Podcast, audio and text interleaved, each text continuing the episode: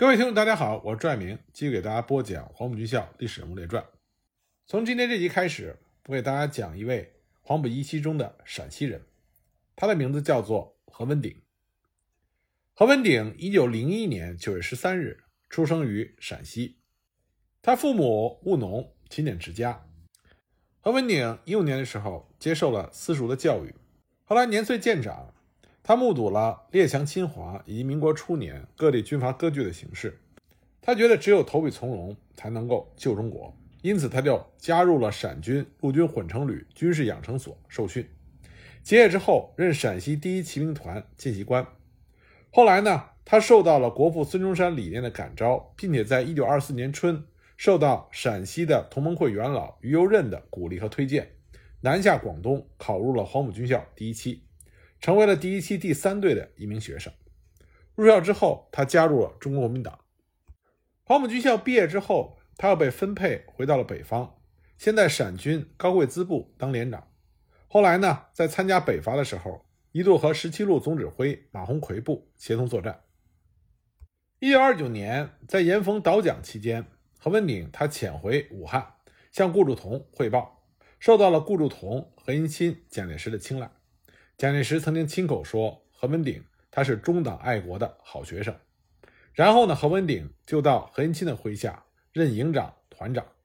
一九三零年一月，何文鼎又回到高贵滋部第十九师，到十九师三旅第六团任团长。不过他当团长一个月不到，就接到南京的命令，以中央代表的身份前往山东诸城，调解山东范西的部队与陕北高贵滋的冲突。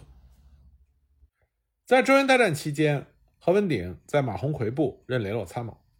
一九三一年末，何文鼎到汤恩伯任师长的第二师独立旅，旅长是郑洞国，下属的第一团任团长，随军到河南参加围剿红军。他得到了顾祝同和蒋介石的赏识。一九三二年五月，何文鼎在第八十师第二三八旅四七五团任团长，当时的旅长呢是陈明仁。不久，陈明仁离职。何文鼎升任旅长。一九三三年八月底，第八师主力在江西吉安的乌江区和红军展开了一场激战。一九三二年的时候，中央苏区的红军刚刚组建了彭德怀指挥的东方军，入福建作战。在此期间，红一军团和红五军团留在府河赣江之间的吉水、永丰、乐安、崇仁、宜黄等地区，破坏国军的联系，进行前置性的作战。从一九三二年六月中旬到九月下旬，红一、红五军团只打了一次大仗，这就是乌江区战斗。当时赣江府河北线国军的部署情况是：九十三师主力驻守吉水，以一个团驻守丰平；十师和八二三师、二十七师各一部驻守永丰；二十七师一个旅驻守江口；八二三师一部驻守罗府、良田等地；四十三师、九十七师驻守乐安。第三师、第十四师驻守在攻方、三塘一带，保安师一部在巴都。一九三二年八月二十九日，国军最后完成了由赣江至府河之间的堡垒封锁线。那八师师长李思硕率领着二三八旅四七五团、四七六团，再加上师补充团、师部以及直属分队，由永丰地区出发，经罗府、大盆山到乌江区地区修筑碉堡。乌江区一带的地区为山林所怀抱，便于红军隐蔽接敌。八月三十日，红军领导层决定以奇袭的手段消灭乌江区地区的国军，打其增援部队。部署是以红一师、红二师和独立第二团担任攻击，红十四师牵制和迷惑国军。当天晚上，中央红军的主力由牛田、水南、牛山、七都等地秘密地向乌江区方向进发。红十四师在牛山、七都等地担任警戒，并向潭港、乐安、江口、永丰一带积极的活动，配合中央红军主力行动。八月三十一日三时，红一师经巴江和桑园，秘密绕到乌江区西北地区。红二师并指挥红一师第一团在红一师主力之后跟进，在巴江渡过乌江，隐蔽在乌江区东北的地区。独立第二团进至乌江区以东的罗府、下府等地。这样就完成了对乌江区国军的包围。八月三十一日下午三点，乌云四起，下起了倾盆大雨。红二师和红一师第一团在军团炮兵营的支援下，从南北两个方向向乌江区的国军发起了猛然攻击。第一、第四团迅速占领了小孤山，向乌江区的守军猛攻。第五团发起冲击之后，和国军展开了白刃格斗，然后在第六团的支援下，占领了乌江区南面的马鞍山。与此同时，红一师的主力从西北方向向乌江区发起攻击。乌江区的第八十师国军遭到了红军突然打击，全线溃乱，分路突围。向乌江区以西丰平、吉水方向突围的国军，遭到了从西北向乌江区进攻的红一师第二团的迎头痛击，只好再退回乌江区。向乌江区以南突围的国军，遭到了红二师第五团的堵击，大部分被歼灭。向乌江区西北逃窜的国军，在红军第三和第六团的追击之下，也大部被围歼。没有来得及逃跑和被打回乌江区的国军，最终被红二师主力全部消灭。这场战斗，红军一共歼灭了国军八十师第二三八旅两个团、师补充团和师直属队，大约是四千人，俘虏了旅长以下两千多人，缴获马步枪两千六百多支，重机枪二十七挺，轻机枪二十五挺，迫击炮。八门，这是一场大胜。那么在这次作战中，何文鼎和他的参谋主任任金丹被俘。何文鼎在被俘之后，混在士兵当中，没有暴露身份，最后得以顺利的返回部队。蒋介石并没有追究他的责任，让他复任旅长一职。这里多说一句，何文鼎率兵，他不喜欢穿军官的服装，总是穿成和普通士兵一样，吃住也是和普通士兵在一起。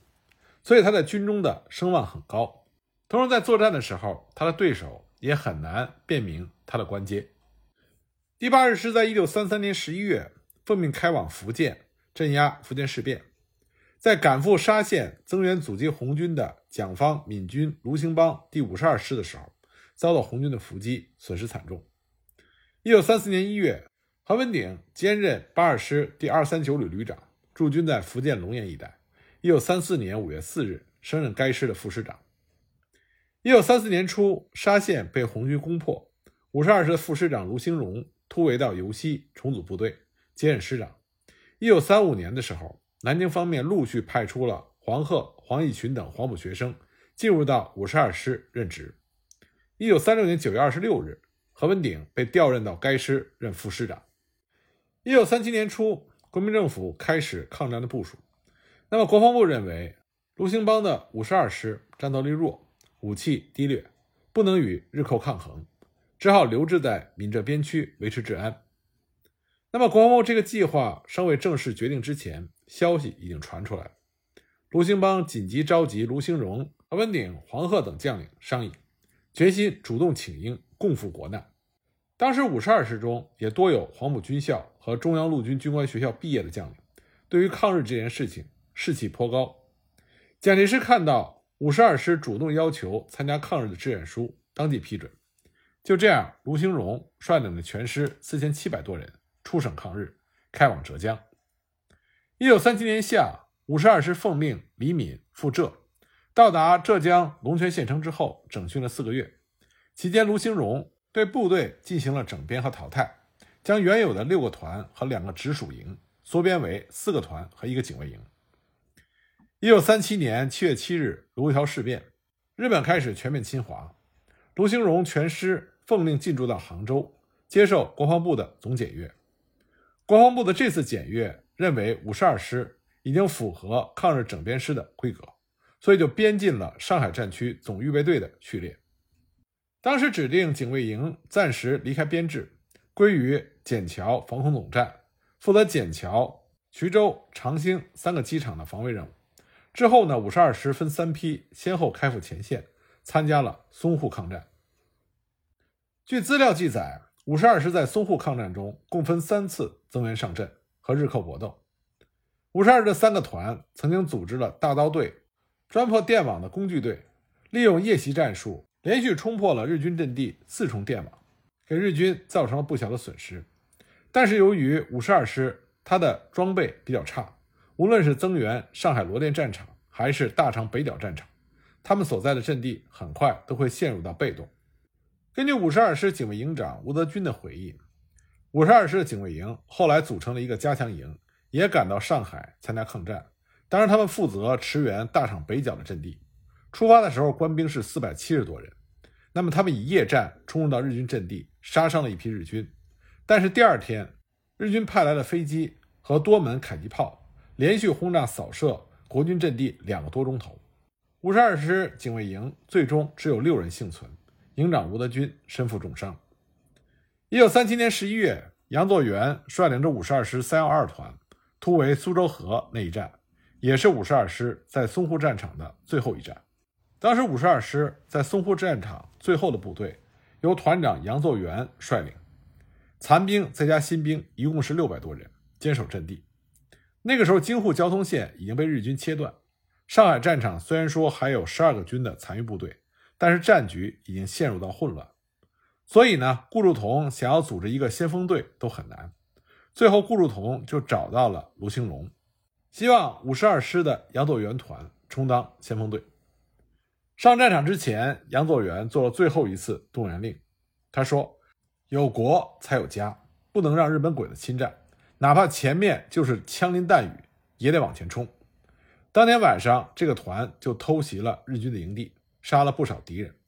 大家士气很高，冲破了日军的第一道防线。快冲到第二道防线的时候，遭受到日军飞机临近的扫射，还有重炮的轰击，全团官兵大部分壮烈殉国。杨作元牺牲的时候年仅三十九岁，在淞沪战场，五十二师四千七百多人投入到战场，牺牲了四千三百多人，最终五十二师被撤销了番号，残部和重新招募的士兵分别被并入到国民革命军第十一、第十三、第六十一师，参加了南京保卫战和武汉会战等。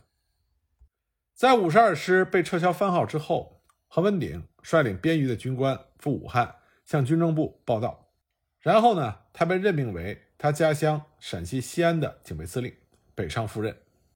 那么，在一些史料中呢，就说何文鼎在一九三八年初，联合其他的爱国将领，组织了一支由民间武装组成的陕西抗日义勇军。那么，由蒋介石任命他为司令，在晋南灵宝一线抵御日军的进犯，使得倭寇没有能够越过陕西潼关一步，使得西北大后方安然无恙。奠定了抗日战争胜利的基础，但这个描述呢，并不符合当时的事实。的确是有一支英勇的抗日队伍，叫做陕西抗日义勇军。何文鼎也曾经出任了这支部队的司令，后来又负责整编，将这支抗日队伍变成了新编二十六师。但是陕西抗日义勇军，何文鼎并不是主要的组建人。那么这支由陕西民众。自发建立的抗日武装，它到底从何而来呢？一九三七年卢沟桥事变之后，日寇进兵山西，陕西危在旦夕。当时关中、陕南国统区的民众抗日情绪日益高涨，纷纷拿起武器，要求上前线保卫陕西。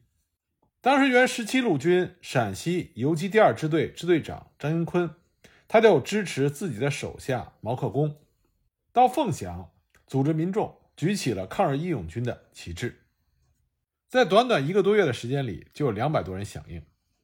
随着人数不断的增多，毛克功就把这一批爱国志士编制成五个分队，他自任大队长，一面进行抗战教育和军事技能的训练，一面筹款筹粮，征集枪支弹药。可是，一九三七年九月底，西安行营会同陕西省政府发出了布告，认为事关军务，绝不允许自立名号。自由召集，并且命令已经组织的民众武装在安康、南郑、凤翔三地集合，期限到十一月十五日为止。对于不肯束手就范的武装民众，则以纠集党类、持械扰乱、不服约束的罪名，命令各县予以剿除。而一九三七年十月二日，西安行营主任蒋鼎文已经将驻扎在凤翔的国民党嫡系三十七军军长毛炳文招到西安，密商军事部署。那么，毛克功刚刚组建的这支陕西抗日义勇军，他的成员大多数都是年轻的农民和学生，虽然在加紧训练，但实际上战斗力十分有限。接到保安团内部送来的消息，得知三十七军即将来清剿，毛克功立刻就安排队伍撤离，准备把部队先转移到千阳县或者是甘肃灵台县去。结果就在他们转移的当天拂晓，和前来围剿的三十七军在槐树湾遭遇了。马可公组织大队部稍有战斗经验的十多人进行阻击，命令各分队快速地向千阳凤头转移。战斗从拂晓一直打到上午十一点，终因为寡不敌众，数人阵亡。马可公本人腿部中数弹，流血过多，在昏迷中被俘虏，押回凤翔关进监狱，之后被枪杀于凤翔县的大操场。在马克公被杀害之后，他的头颅还被挂在凤翔东城门上示众了数日。转移到千阳的抗日义勇军的余部，他们并没有放弃，推选了王德奎作为代理大队长，继续活动。随着战争的发展，一九三七年十月九日，日军攻陷太原。继续向西南推进，矛头直指西安。十月十三日，日军飞机首次轰炸了西安，全陕震动。这个时候呢，西安行营主任蒋鼎文准备放弃西安，退到宝鸡或者是四川去，但是陕西的民众不会答应。当时全省沸腾，以孙维如为首的爱国将领极力反对。那么，在全陕同仇敌忾的形势之下，蒋介石对于民众抗日的要求。也只好由军事剿除变成了招募爱国志士，由原来十七路军的参议张飞生出面，成立了一个召集爱国志士的总部，在武功安康设立了办事处，对于召集来的人配发了爱国志士臂章，要将此前被打散、被解散的人再重新召集起来。张飞生派人到各地去联络游说，那么各地的武装民众也陆续到达了武功和安康、蓝田。西安行营派员点验了各地持械来投的一万多武装人员之后，蒋介石就给了一个陕西抗日义勇军第一纵队的名义，委任张飞生作为司令，张介臣为副司令。蒋鼎文亲自授予了官房和印信。一九三八年元旦，二张在武功通电就职，并且发表了宣言。省政府也在一月十一日发出了命令，对抗日义勇军家属应一视同仁，妥为保护。一月十七日，抗日义勇军下属的第一支队以及所辖的第一团、第二团在武功组建完毕。第二支队以及所辖的三四两团，二月二日在蓝田组建完毕。两个支队均乘车前往指定的地点。当时集中在两地的大约有近万人，其中被编进入部队的有六千人，其余人等则留下武器被遣返回家。当时就连这支部队的副司令张介臣也不得不承认，人数和枪械都超出了预定之外。由此可见，陕西民众抗日热情之高。那么，之前转移到千阳的抗日义勇军的五个分队，也由张应坤派人领到了武功，在一团三营中编为两个连。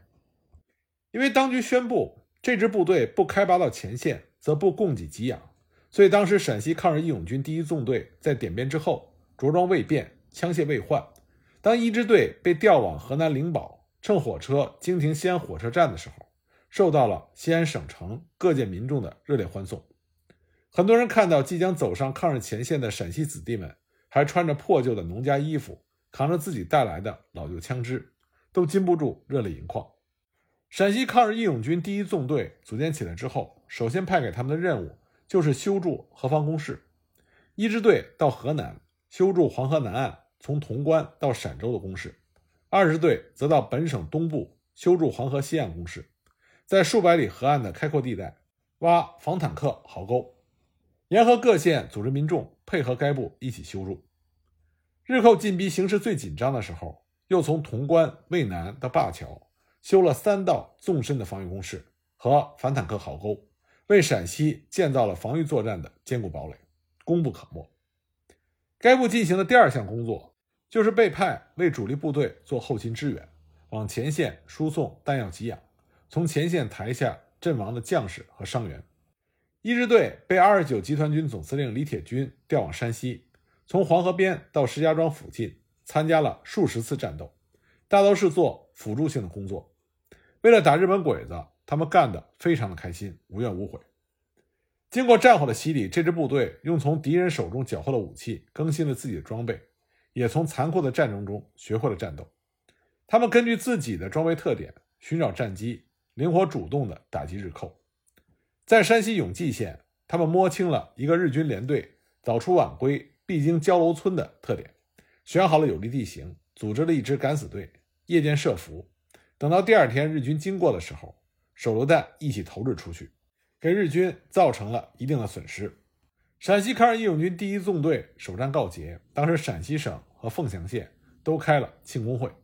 凤翔县还为本县在这次战斗中牺牲的连长张耀堂以下十多位烈士召开了追悼大会。那么这一仗呢，也改变了李铁军等国军将领对这支部队的看法，从此呢，不再把他们只当作民夫和工兵。一九四零年，该部被调往绥远，参加了第八战区副司令长官傅作义将军所指挥的绥西战役。这一战呢，中国军队一共歼灭了日寇一万九千多人，伪军一万多人。而陕西抗日义勇军在梅林庙一带打得极为顽强，战后受到了傅作义的称赞，也为陕西人争了光。我们要看到，陕西抗日义勇军第一纵队虽然是陕西民众自发组建的，但是因为陕西各种政治力量在西安事变之后斗争极其复杂，所以陕西抗日义勇军第一纵队它必然依然是由国民政府所领导的。西安事变之后，东北军、西北军。都出现了严重的分化，有相当一部分的张杨部署都倒戈投向了蒋介石，而蒋介石的说客中有一个人，就是后来陕西抗日义勇军的总司令张飞生。正是张飞生动手瓦解了陕西警二旅四五两个团，使这两个团叛杨投蒋。而后来蒋介石委任张飞生作为陕西抗日义勇军第一纵队司令，重新召集已经被打散的爱国志士点编成军。这说明蒋介石对张飞生是信任的，他是为了掌控这支部队，才让张飞生掌控了军权。陕西人尚武，所以在日寇进逼的情况下，自然在陕西境内就风起云涌的出现了众多的民众自发的抗日武装。与其让这些人和枪继续留在民间，成为国民党控制陕西的一个不确定的因素，倒不如将他们组织起来。不过，蒋介石对于张飞生仍然没有完全的放心。这也是为什么他很快就用自己的学生何文鼎替换了张飞生，牢牢控制住这支陕西的抗日武装。尽管蒋介石把持住了陕西抗日义勇军第一纵队的上层，但是这支部队的中下层军官多数还是来自于陕西的真正抗日的爱国志士。像一支队长张应坤，他是西府地区倡导组织抗日义勇军的领头人物，一支队也主要是由他招募来的。西府民众组成的一支队的团以下的骨干，多数都是抗日积极分子。后来他们转战于晋、冀、豫、绥，参加对日作战，历经三年多而不散，屡建战功。国民党后来为了笼络张英坤，也在部队改编的时候封他作为副师长，授予他少将军衔。不过最后还是对他不放心，将他调往重庆受训，改任西北行营参议。张应坤对此极为愤怒。离职回乡。一九四二年，他被胡宗南假借贩毒为名，将其杀害于西安。实际上，真正的原因是因为他们怀疑张英坤通共。那么，很多张英坤的部署军官不久也被排挤，纷纷的离职回家。为了进一步掌控陕西抗日义勇军这支抗日武装，一九三八年三月四日，何文鼎就任第九补充兵训练处副处长，负责训练陕西抗日义勇军。结训之后，陕西抗日义勇军就成为了陆军新编二十六师的骨干。一九三八年六月，何文鼎奉命接管了陆军新编第二十六师，担任师长。一九三九年六月，被授予陆军少将。他在陕西户县一带为新编二十六师继续招募新兵，然后在甘肃的秦安整训。集训之后，由何文鼎任师长的新编二十六师就驻防在宁夏固原。